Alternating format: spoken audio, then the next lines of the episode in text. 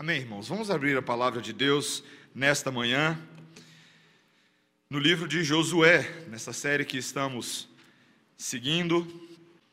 Josué, capítulo 16 e capítulo 17. Estamos na seção central deste livro, que trata da partilha da herança, e hoje continuamos a aprender o Evangelho de Cristo Jesus a partir deste texto que diz assim: O território que em sorte caiu aos filhos de José, começando no Jordão, na altura de Jericó e no lado oriental das águas de Jericó, vai ao deserto que sobe de Jericó pela região montanhosa até Betel. De Betel sai para Luz, passa ao limite dos Arquitas até Atarote e desce rumo ao ocidente, ao limite de Jaflete, até o limite de Bet-Oron, de baixo e até Gezer, terminando no mar. Assim alcançaram a sua herança os filhos de José, Manassés e Efraim. Foi o limite das heranças do da herança dos filhos de Efraim, segundo as suas famílias no Oriente, Atarote, Adar, até Bet, Oron, de cima. E vai o limite para o mar com Micmetate, ao norte, de onde torna para o Oriente até Taanat e Siló, e passa por ela ao Oriente de Janoa desce desde Janoa a Atarote, e a Naarate toca em Jericó, terminando no Jordão. De Tapua vai ao limite para o ocidente, ao ribeiro de Caná, terminando no mar. Esta é a herança das tribos dos filhos de Efraim, segundo as suas famílias, mais as cidades que se separaram para os filhos de Efraim, que estavam no meio da herança dos filhos de Manassés. Todas aquelas cidades com suas aldeias não expulsaram aos cananeus que habitavam em Gezer, Assim habitaram eles no, no meio dos efraimitas até o dia de hoje, porém sujeitos a trabalhos forçados. Também caiu a sorte à tribo de Manassés, o qual era o primogênito de José. Maquiro, primogênito de Manassés, pai de Gileade, porquanto era homem de guerra, teve Gileade e Bazã. Os mais filhos de Manassés também tiveram a sua parte, segundo as suas famílias, a saber, os filhos de Abiezer e os filhos de Eleque, e os filhos de Asriel, e os filhos de Siquém, e os filhos de Éfer, e os filhos de Semida, são estes os filhos de Manassés, filho de José, segundo as suas famílias.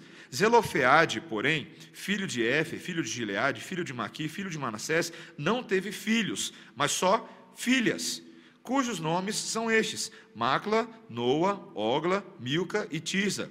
Essas chegaram diante de Eleazar, o sacerdote, e diante de Josué, filho de Num, e diante dos príncipes, dizendo: O Senhor ordenou a Moisés que se nos desse herança no meio de nossos irmãos. Pelo que, segundo o dito do Senhor, Josué lhes deu a herança no meio dos irmãos de seu pai.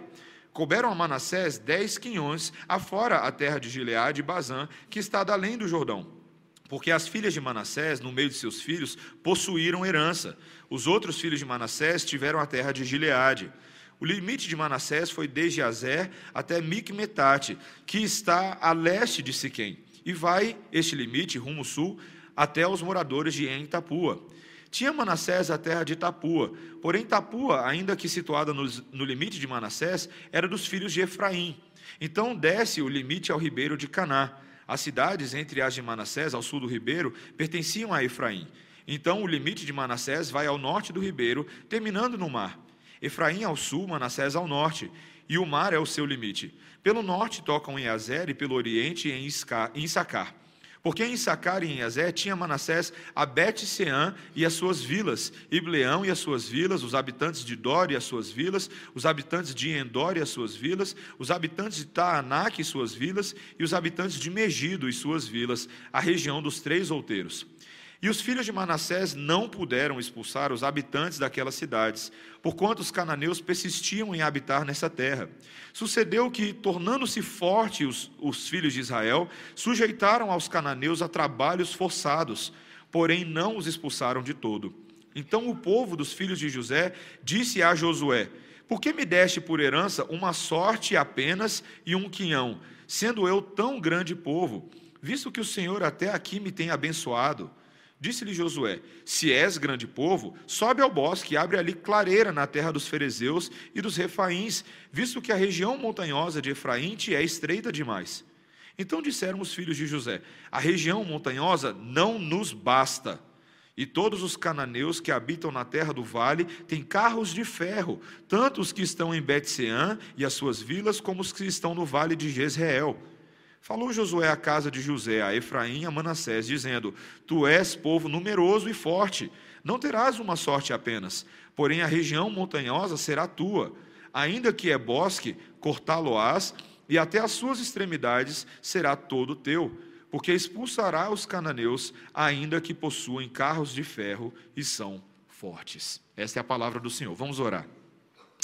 Senhor, nós te louvamos por este texto tão rico que nós temos aqui nesta manhã, pela oportunidade de aprender mais sobre a tua vontade para as nossas vidas. Ilumina os nossos olhos, Senhor, que o teu Espírito Santo esteja em ação plena no nosso meio trazendo conhecimento de Deus, trazendo sabedoria e nos dando completa atenção e devoção à tua vontade. É o que nós te pedimos em nome de Jesus. Amém.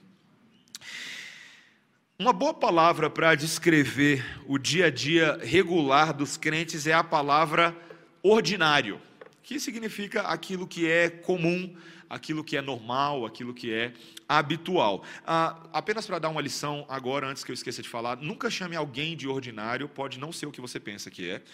Ou ensine para os seus filhos que aqueles números na escola são os números ordinais e não ordinários, como eu me confundi durante tantos anos. Tá? Então, já para avisar a igreja.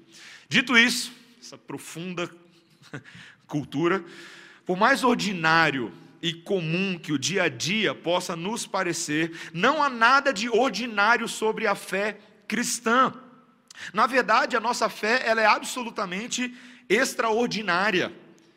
E o sobrenaturalismo da nossa fé foi objeto de luta por grandes heróis da fé no passado.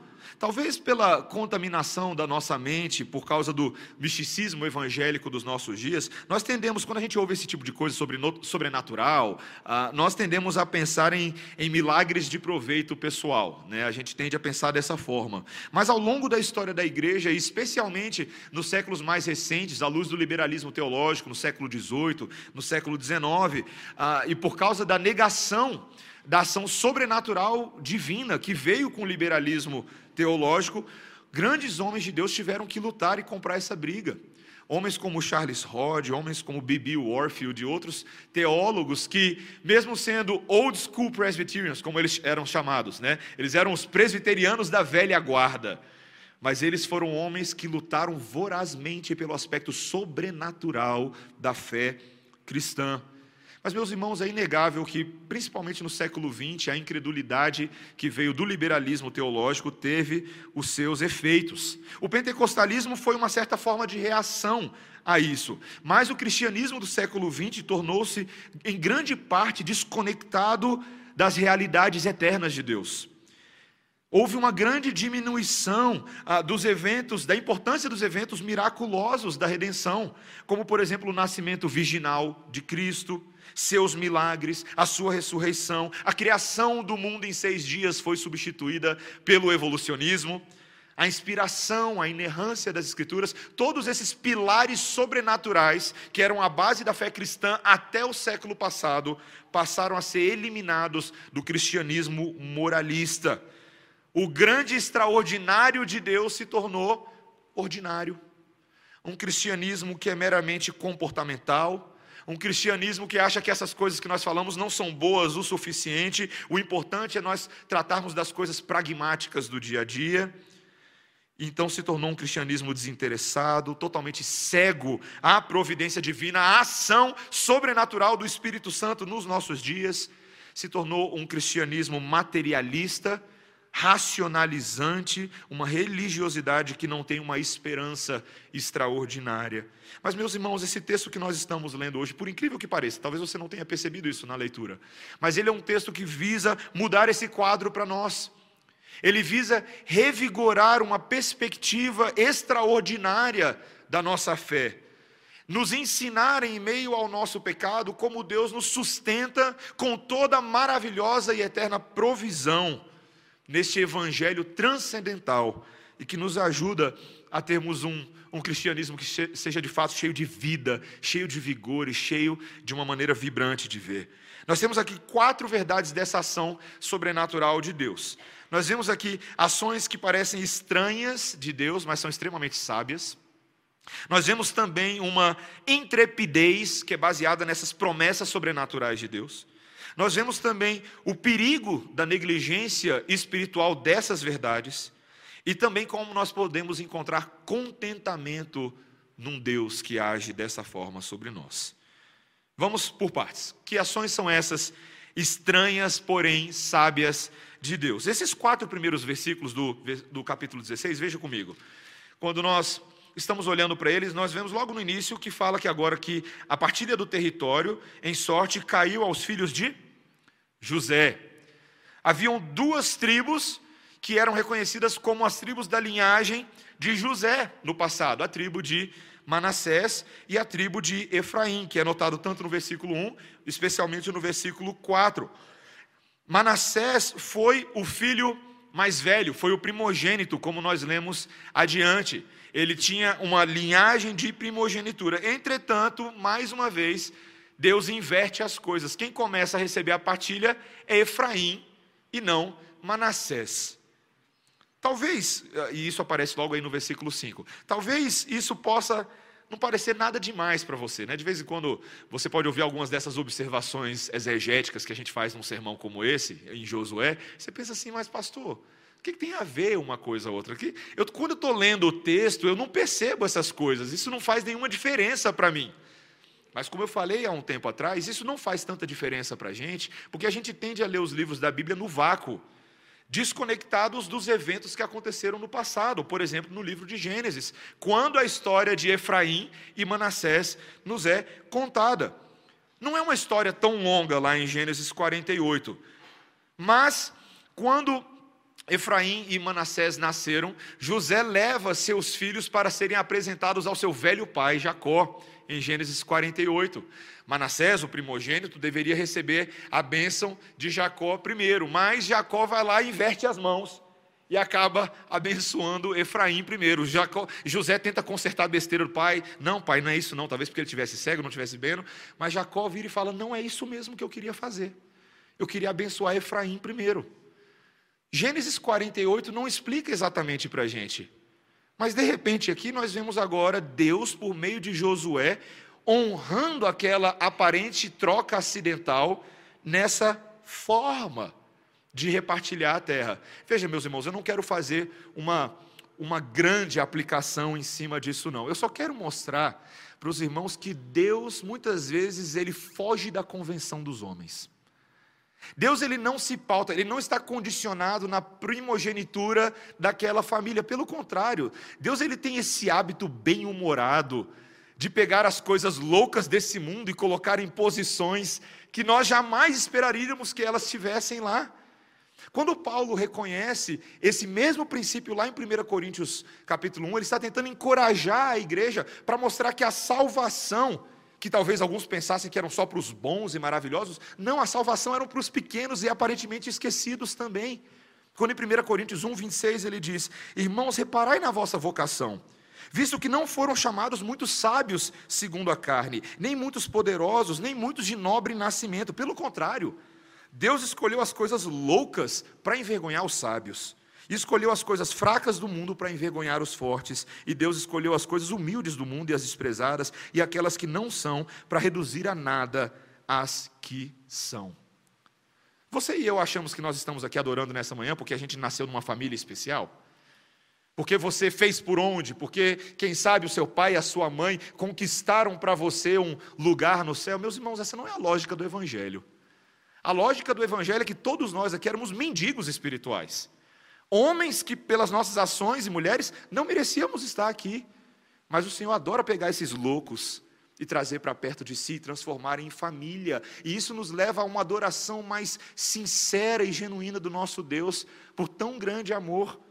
São detalhezinhos pequenos na Bíblia, mas que mostram essa ação sobrenatural de Deus de fugir da ordem dos homens e fazer aquilo que ele acha que é melhor para a glória dele, mas também para o nosso benefício. Essa é a primeira coisa que nós queríamos ver. Mas veja também, note uma, uma, em segundo lugar, uma intrepidez que surge baseada nessas promessas. Dá uma olhada no capítulo 17, pula um pouquinho para frente. Nós estamos lendo, desde o versículo 1, a respeito a, da família de Manassés, a, respeito da partilha da terra, a, e de repente um dos filhos de Manassés, no versículo 3, aparece o seu, aparece, o seu nome é Zelofeade. E o versículo 3 nos diz: Porém, este filho de Éfer, filho de Gileade, filho de Maqui, filho de Manassés, não teve filhos, mas só filhas, cujos nomes são estes: Macla, Noa, Ogla, Milca e Tisa. Ótimos nomes para você colocar na sua filha. Eu conheço uma Tisa. Mas, novamente, o pano de fundo dessa história não está aqui nesse texto, mas está lá em Números, capítulo 27, versículo 11, e também no capítulo 36, versículos 1 a 12. Naquela ocasião, lá atrás, Zelofeade havia morrido sem filhos homens. Então, suas cinco filhas fizeram um apelo a Moisés, pedindo que a herança do pai não fosse direcionada para o parente masculino mais próximo, ah, que era o que a lei contemplava e a prática do Oriente Antigo fazia. Mas que essas filhas agora pudessem tomar a herança, mesmo que isso fugisse aos costumes. E o que, que Moisés fez naquela ocasião? Ele foi lá, consultou Deus e Deus decidiu em favor delas. Meus irmãos, aquilo naqueles dias pareceria uma coisa muito estranha. Porque agora você tem a casa das cinco mulheres e todas elas agora estão partilhando igualmente da terra de Manassés, a ponto desse texto novamente trazer essa observação, a norma cultural, meus irmãos, ah, não somente aquilo que parecia que a lei estava falando, mas de fato a prática dos homens não atribuía muito valor às mulheres. Mas sempre temos um Deus que atribui valor a elas. E isso se repete de Gênesis até aqui. Essas mulheres também são criaturas de Deus, feitas à imagem e semelhança dele. São criadas para o louvor da sua glória e, portanto, elas também deveriam ser tratadas de maneira respeitosa, como participantes do povo de Deus. É tão importante, meus irmãos, nós frisarmos essas observações bíblicas em dias onde o tal do feminismo ou cai para um lado ou cai para o outro. Ou é um feminismo ah, que quer tomar toda a autoridade ah, para si possível, ou é um feminismo gospel. Ah, de mulheres que, no contexto do povo de Deus, confundem submissão com passividade, com inércia. Não, meus irmãos, nós temos aqui mulheres que agem segundo a provisão divina. E é impossível nós deixarmos de notar a similaridade da fé ousada dessas mulheres com a fé de Caleb, que nós vimos alguns dias atrás. Não é verdade? Mulheres que se achegam agora diante do sacerdote Eleazar, diante de Josué, com base nas promessas que Deus havia feito no passado, como Caleb o fez, e pedem pela sua parte, elas agem em conformidade com a promessa de Deus. Meus irmãos, é interessante, mais uma vez, como falta a tantos cristãos esse tipo de postura, de agir ousadamente segundo aquilo que Deus nos mostra. Nos falta segurança, confiança para acessar e fazer uso dos recursos da provisão da graça divina. É interessante, meus irmãos, nós somos como aquelas pessoas que entram numa loja de conveniência e nós pegamos o que a gente precisa e a gente vai para o caixa. Quando a gente chega no caixa, o caixa não está lá, né? o rapaz deu uma saída, mas ele deixou uma campainha para você, certo? Bom, aí quando você olha aquela campainha, frequentemente você fica hesitante de apertar o botão pelos motivos mais tolos de todos. Você acha que eles vão achar que você é impaciente, não é verdade? Talvez que você parece exigente demais. Ou então que se você vai apertar o botão, você vai irritar o moço do caixa e vai interromper qualquer coisa importante que ele esteja fazendo no banheiro ou qualquer coisa assim. Meus irmãos, de alguma maneira nós nos esquecemos que ele colocou a campainha ali porque ela, na verdade, é para ser usada. É para você apertar a campainha. Não é para você ficar olhando para ela como se fosse um objeto de admiração visual. É para ser usada. E esse princípio da palavra de Deus, de usarmos o acesso e fazermos uso dos recursos dele por meio da oração, é um princípio preeminente nas Escrituras. O autor de Hebreus, tentando ensinar isso para os seus leitores, ele disse: Acheguemos-nos confiadamente junto ao trono da graça, a fim de recebermos misericórdia e acharmos graça para socorro em ocasião oportuna. Hebreus capítulo 4, versículo 16. Meus irmãos, nós devemos ter essa atitude de uma oração confiante, de uma oração constante, de uma oração sem cessar. Eu e você temos essa oportunidade todos os dias da nossa vida cristã, mas particularmente você vai ter essa oportunidade hoje. Porque o que vai ter aqui na igreja hoje às 18h10? O que vai ter? Reunião de oração. Você não precisa levantar a mão, mas quantos de vocês já participaram da reunião de oração que nós temos na igreja? Pense nisso. Pense que Deus te deu o maior privilégio de todos, que você, com o corpo de Cristo, você pode hoje à noite se juntar para apresentar o seu coração, a sua vida, as suas súplicas, pedir em favor dos seus irmãos, orar com ações de graças. Você pode confessar os seus pecados, sabendo que Deus ouve a sua igreja. E que Deus se agrada quando o seu povo está reunido no seu nome para buscar a sua face. Se o, seu, se o meu povo se humilhar e orar e buscar a minha face, eu ouvirei, eu responderei. É promessa do Senhor. Por que, que nós somos tão tímidos com relação a isso? Essa é uma oportunidade que você tem hoje. Não somente hoje, mas nos grupos familiares, na sua vida familiar. Você deve fazer uso desse recurso. Não seja tímido. Quando nós pensamos na oração, nós não estamos pensando num exercício comportamental, é um exercício sobrenatural. É a forma como Deus nos dá acesso por meio da fé a tocarmos nas realidades invisíveis. Nossas orações são conduzidas pelo Espírito Santo de Deus, que intercede por nós, porque nós não sabemos orar como convém, mas elas chegam até o trono de graça de Deus, porque elas vão no mérito de Cristo e no poder do Espírito Santo. Eu e você devemos ter essa confiança. Mas, meus irmãos, também em terceiro lugar, não apenas essa intrepidez sobrenatural, não apenas essa forma de Deus sobrenatural de, uh, de agir de maneira às vezes até estranha, mas veja também o perigo de nós negligenciarmos essa maneira de Deus de agir. Você talvez reparou nesse texto citações de repetidas falhas que o povo de Israel, uh, ou essas tribos, têm de expulsar os inimigos da terra. Vocês perceberam isso? Desde lá no capítulo 15, no final do capítulo 15, no versículo 63, nós já vimos, por exemplo, que os filhos de Judá, a tribo de Judá, havia tido uh, dificuldade de expulsar os jebuseus que estavam em Jerusalém, estavam habitando até aqueles dias entre o povo de Israel. Mas agora, veja, versículo 10, versículo 10 do capítulo 16. Não expulsaram aos cananeus que habitavam em Gezer. Assim habitam eles no meio dos efraimitas até os dias de hoje porém sujeitos a trabalhos forçados.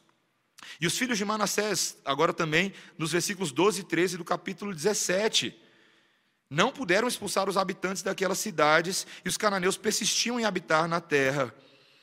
Meus irmãos, expulsar os inimigos era um mandamento de Deus, fazia parte da conquista da terra. Mas o povo de Deus tantas vezes olhou o tamanho do inimigo e se viu acomodado, preguiçoso. É mais fácil misturar com eles do que ser contra eles. Sabe aquela ideia? Vamos deixar, não vai fazer tanto mal. A gente encontra uma forma de funcionar. Mas foi tal permissividade que causou uma mistura da verdadeira fé dos israelitas com a fé pagã daquelas pessoas, com a idolatria aos Baalins, a adoração ao Deus Baal. Meus irmãos, isso causou um grande problema na vida do povo. Isso é o que nós chamamos de verdadeiro julgo desigual. Sabe quando a gente fala sobre julgo desigual, você pensa certamente sobre namoro, né? Ou ah, será que eu não devo namorar um rapaz crente? Se eu não devo namorar uma moça que não é crente, né? Um rapaz que não é crente. Mas julgo desigual é muito mais do que isso. Ele é um princípio espiritual. Quando Paulo fala sobre isso em 2 Coríntios, ele está falando, por exemplo, que nós não devemos entrar em comunhão com os iníquos, e ele está fazendo referência, por exemplo, a sociedades de trabalho. Pessoas que trabalham, mas têm princípios diferentes de trabalho. Mas, sobretudo, realidades espirituais. Cuidado, meus irmãos. Julgo desigual não é só uma chatice dos seus pais. Não é só uma chatice do pastor. Não. É uma regra de Deus. Mas, meus irmãos, vocês perceberam um detalhezinho nesses dois versículos de Efraim e Manassés? não apenas eles permitiram que o povo habitasse na terra, mas eles sujeitaram os cananeus a trabalhos forçados. Também pode parecer um detalhe sem importância, até que você se lembra, até que você se lembre que Efraim e Manassés eram filhos de José, que nasceram no Egito. E Egito foi o lugar onde o povo de Deus foi sujeitado a trabalhos escravos durante 430 anos. E Deus os libertou disso. Mas agora, essas tribos que foram libertas de Deus estão fazendo com seus inimigos a mesma coisa que foi feita a eles no passado. Há uma completa reversão, meus irmãos. O pecado que era contra nós, nós agora estamos usando a nosso favor. Que terrível, meus irmãos. Quando nós utilizamos as armas das trevas para nos darmos bem. Uma das coisas que mais me envergonhou no período que eu estava nos Estados Unidos não era apenas conhecer no Mississippi de perto a realidade da escravidão que foi ah, tão presente até o século passado, meados do século passado, ah, no sul dos Estados Unidos. O que me envergonha é que esse mesmo sul dos Estados Unidos é chamado do cinturão da Bíblia. E que grande parte dos senhores de escravos eram crentes eram crentes presbiterianos, eram pastores presbiterianos. Eu lembro como eu comecei a, a ler algumas teologias sistemáticas mais antigas de alguns desses pastores, teólogos, e ver que eles defendiam doutrinariamente, sistematicamente a escravidão. Meus irmãos, o pecado tem condições de cegar até aqueles que se acham os mais sãos. Inclusive, teologia pode ser uma arma das trevas. Se você lê as Escrituras enviesado, para defender os seus interesses pessoais, para fazer a coisa do seu jeito. Como pode, meus irmãos? Eu ficava pensando, como pode? A palavra de Deus, o Antigo Testamento inteiro, nos mostra que isso era um pecado contra Deus, mas no passado e no presente, pessoas continuam praticando as mesmas coisas. Meus irmãos, tenhamos cuidado. Tenhamos cuidado para não ignorar o mandamento e a voz de Deus. Não é à toa que tantos de nós estamos sofrendo hoje quando nós esquecemos desse evangelho extraordinário e condicionamos ele ao nosso pragmatismo ordinário, a forma que dá certo para a gente, como eu posso tirar máximo proveito dessas coisas. Isso é motivo de vergonha. Graças a Deus, eu também tive, para vocês não ficarem achando que essa é a forma de pensar dos presbiterianos no sul dos Estados Unidos até hoje. Em 2004, a PCA, que é uma denominação presbiteriana ortodoxa nos Estados Unidos, 2004, 2004 eles, enfim, soltaram uma carta institucional formal reconhecendo que a prática dos presbiterianos até aqueles dias havia sido uma prática pecaminosa e que eles se arrependiam desse pecado e não iriam perpetuar. Meus irmãos, nunca é tarde para nós reconhecermos o nosso pecado. Talvez nós tenhamos perdurado com Ele tempo demais, mas hoje nós podemos confessar as nossas faltas diante do Senhor, mesmo as mais horrendas e abomináveis, sabendo que encontraremos da parte dele perdão se o fizermos com sinceridade e com sincero arrependimento. E em último lugar, meus irmãos, nisso tudo, em todas essas coisas, Deus está ensinando o seu povo a encontrar contentamento no seu extraordinário. Quando nós olhamos para os versículos 14 a 18 do, do capítulo 17, veja comigo, nós temos um descontentamento que surge entre os filhos de Manassés. Veja, então o, o povo dos filhos de José disse a Josué: Por que me deste por herança uma sorte apenas e um quinhão, sendo eu tão grande povo, visto que o Senhor até aqui me tem abençoado? Até esse momento, meus irmãos, todas as tribos estavam gostando da, da partilha, estava indo bem mas os filhos de Efraim e Manassés não gostaram muito, não. Josué está pequeno. Está pequeno. Olha o tamanho do nosso povo. A gente é grande, essa faixa aqui é estreita. Talvez, meus irmãos, o texto nos deixa bem claro que eles estavam pensando apenas na faixa de terra que era habitável, que já estava pronta para chegar e morar. Sabe aquela ideia? O terreno pronto? Então Josué dá uma alternativa para eles no versículo seguinte. Ele fala assim: olha, tem um bosque que é bem perto dessa região montanhosa e é um grande bosque. É bem simples.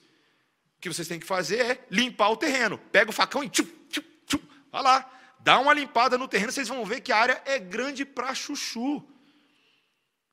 Mas como que eles respondem logo a seguir no versículo 16? Então disseram os filhos de José: a região montanhosa não nos basta.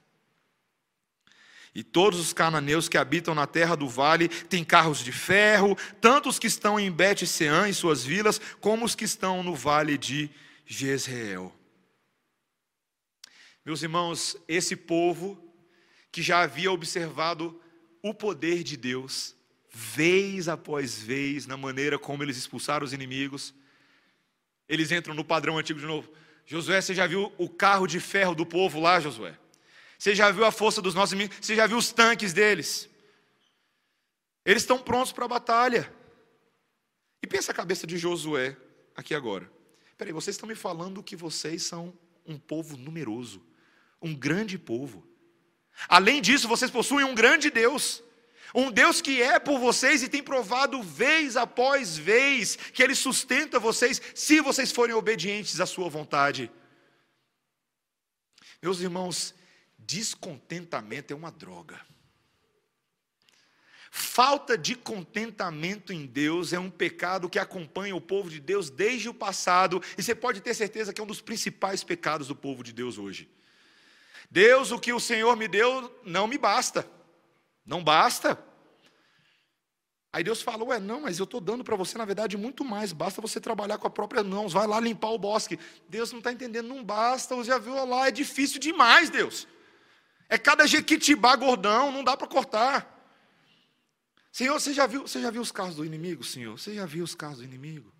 E Deus falando, mas eu sou o Senhor dos exércitos, eu sou com você. Meus irmãos, nós temos um grande incrédulo descontentamento com o nosso Deus.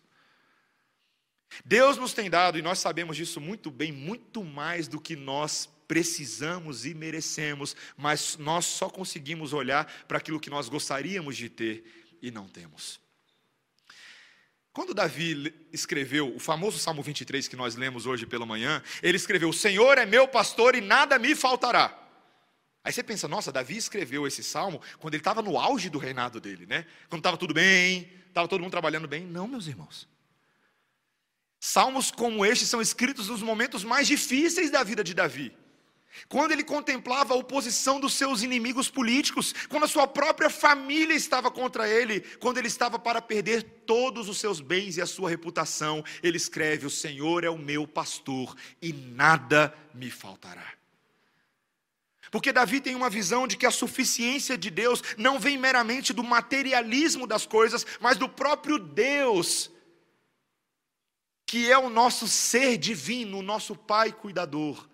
Ele nos é suficiente. Meus irmãos, essa descrença na provisão e na intervenção sobrenatural de Deus na nossa batalha não poderia ser um pecado entre os cristãos do Novo Testamento como nós, sabe por quê? Porque eu e você vimos uma exibição perfeita do que Deus fez na cruz do Calvário. Deus literalmente se deu a si mesmo por nós. Cristo se colocou na cruz. E não somente o fez no passado, mas hoje Ele nos dá o Seu Espírito Santo dentro de nós, para que nós possamos, revestidos da armadura do, de Cristo, batalhar essas batalhas. Mas veja que o Senhor nos dá pela graça, mas Ele quer também que a gente trabalhe pela graça. Vai cortar o bosque. Deu vontade de falar miserável após isso. Vai cortar o bosque, miserável. Vai cortar o bosque. O seu Deus não está condicionado à força das calotas de ferro das carruagens dos inimigos. O seu Deus é Deus, criador do ferro, de calotas e de inimigos. Ele está acima de todas as coisas.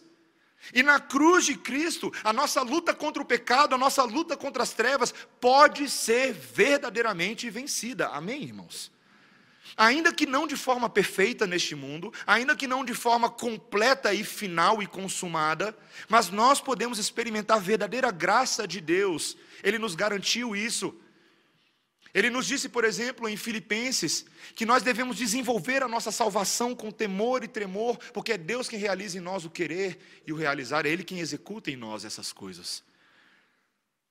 Essa é a sobrenaturalidade da vitória da cruz de Cristo, o extraordinário de Deus invadindo o nosso ordinário e nos ajudando a viver de uma forma que lhe é agradável. Mas, meus irmãos, é necessário que nós tenhamos obediência, que nós não sejamos tímidos, e que não apenas sigamos o, o exemplo das filhas de Manassés, ou meramente o exemplo de Caleb, mas que nos pautemos em Jesus Cristo. Quando Paulo diz: sede meus imitadores, porque eu sou de Cristo. O ponto é nós olhamos para o nosso autor e consumador da fé. Aquele que viveu por nós e exemplificou para nós como nós devemos viver. Que descontentamento você tem tido hoje? Que áreas da sua vida você hoje vira e diz assim: Poxa, Deus, não é suficiente? Talvez Deus ameaçou tocar na sua posse e você já ficou todo estremecido, ansioso, ofegante, sem ar. Que áreas, meus irmãos? Será que nós temos condicionado o nosso relacionamento cristão com Deus à mera materialidade desse mundo? Pois nós vivemos como aqueles que já pertencem à eternidade, aqueles que se governam por Cristo, pelas coisas que não são corruptíveis nesse mundo, mas pelas coisas de valor incorruptível. Jó aprendeu isso rapidinho quando Deus tirou tudo, ele falou: Seja bendito o meu Deus. Vindo o pó nu, para o pó voltarei, bendito seja o nome do Senhor. Nós precisamos aprender isso, meus irmãos. É quando nós começamos a aprender esse tipo de coisa com ações de graça, que a nossa ansiedade vai embora, que os nossos medos e temores vão embora quando nós de fato nos encontramos numa certeza do nosso estado de graça com Deus, que nós ficamos menos preocupados. Ontem à noite eu estava eu estava pensando sobre quando a, a Sueli compartilhou a notícia no nosso grupo de oração sobre o falecimento desse garoto, Ramon, de seis anos de idade. Como que você passa por um momento desse? Meus irmãos, somente se você se encontra com certeza do seu estado de graça com relação a Deus, você sobrevive a um momento desse. Quando Deus toma os nossos entes mais queridos, os nossos filhos, os nossos pais, nós precisamos nos lembrar que Deus é soberano sobre todas as coisas. E Ele sempre nos dará de acordo com a medida da sua bondade e da sua misericórdia, mesmo nas tragédias mais inexplicáveis da vida. Nós precisamos crescer nesse entendimento, meus irmãos. Que Deus nos leve por meio da história de Efraim e Manassés a não sermos como eles, a sermos melhores, a sermos como Cristo espera de nós cheios de confiança, cheios de fé, cheios de ousadia, para não questionar Deus na sua provisão boa. Amém? Vamos orar, irmãos. Senhor Deus, obrigado pela tua palavra nessa manhã. Obrigado pelo ensino providencial de que em Cristo nós temos uma verdadeira campainha, uma campainha cujo botão deve ser apertado, Senhor para que nós possamos experimentar de fato uma transformação sobrenatural dos nossos corações, não meramente milagres humanos, não meramente a cura, o emprego melhor, ainda que todas essas coisas sejam boas e possíveis. Mas, Senhor, para que mesmo quando nós não as tenhamos, encontremos em Deus nossa perfeita provisão, nosso perfeito tesouro, nosso bem maior, nosso bem inigualável, Senhor. Que o Senhor seja isso para nós. E com base nessa confiança, que possamos agir ousadamente, com fé bíblica e com fé cristã nos nossos dias. É o que nós te pedimos em nome de Jesus. Amém. Amém. Vamos ficar de pé, irmãos. Vamos cantar o belo cântico, o Deus fiel, tu és fiel, Senhor, ó Pai celeste. Que cantemos com convicção e alegria.